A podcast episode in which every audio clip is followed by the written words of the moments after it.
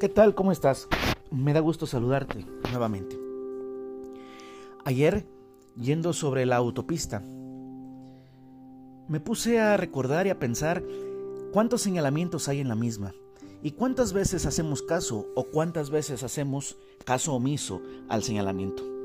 Puede ser el señalamiento de la máxima velocidad a la cual hay que ir.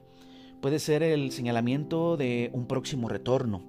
Puede ser el señalamiento de una curva peligrosa. ¿Qué tantas veces hacemos nosotros caso a estos señalamientos? ¿Qué nos pasa como humanos? ¿Qué te pasa a ti o qué me pasa a mí? ¿En qué momento de nuestra vida hemos perdido nuestro camino? Nos hemos extraviado en un bosque oscuro y no podemos encontrar la senda, no podemos encontrar la salida, no podemos encontrar pues la luz al final del túnel.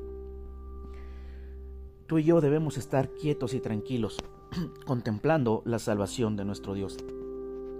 Él conoce el camino y Él te guiará por Él si tú le clamas.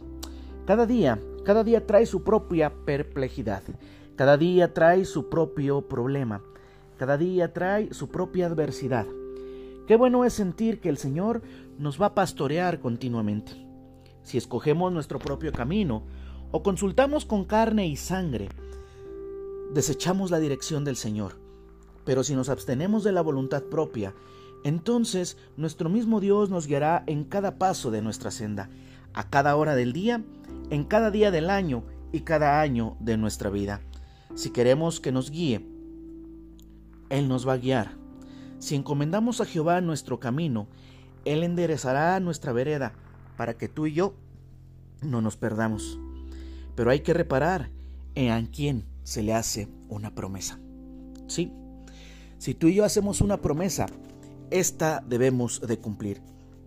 Si en la carretera que tú vas y yo voy, hemos hecho y hemos visto ese anuncio que nos dice qué debemos hacer en el camino, y si tú y yo hemos tomado la decisión correcta de decir que nuestro Dios nos guíe y nos ilumine, Leemos pues el versículo, Jehová te pastorará siempre.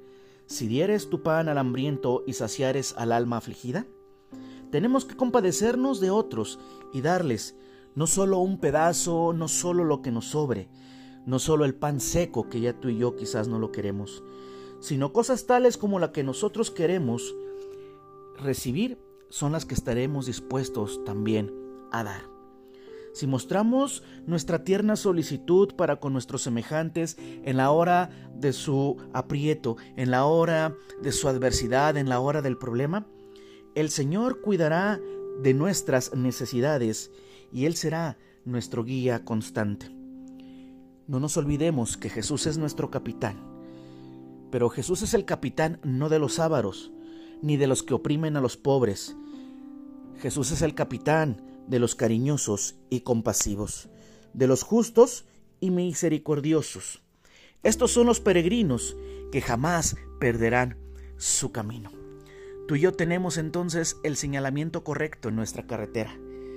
Tenemos nuestra vida guardada en nuestro Dios. Que Dios nos guarde y que Dios nos bendiga. Que tengas un excelente día. Te saluda tu servidor y amigo Abdías Pérez.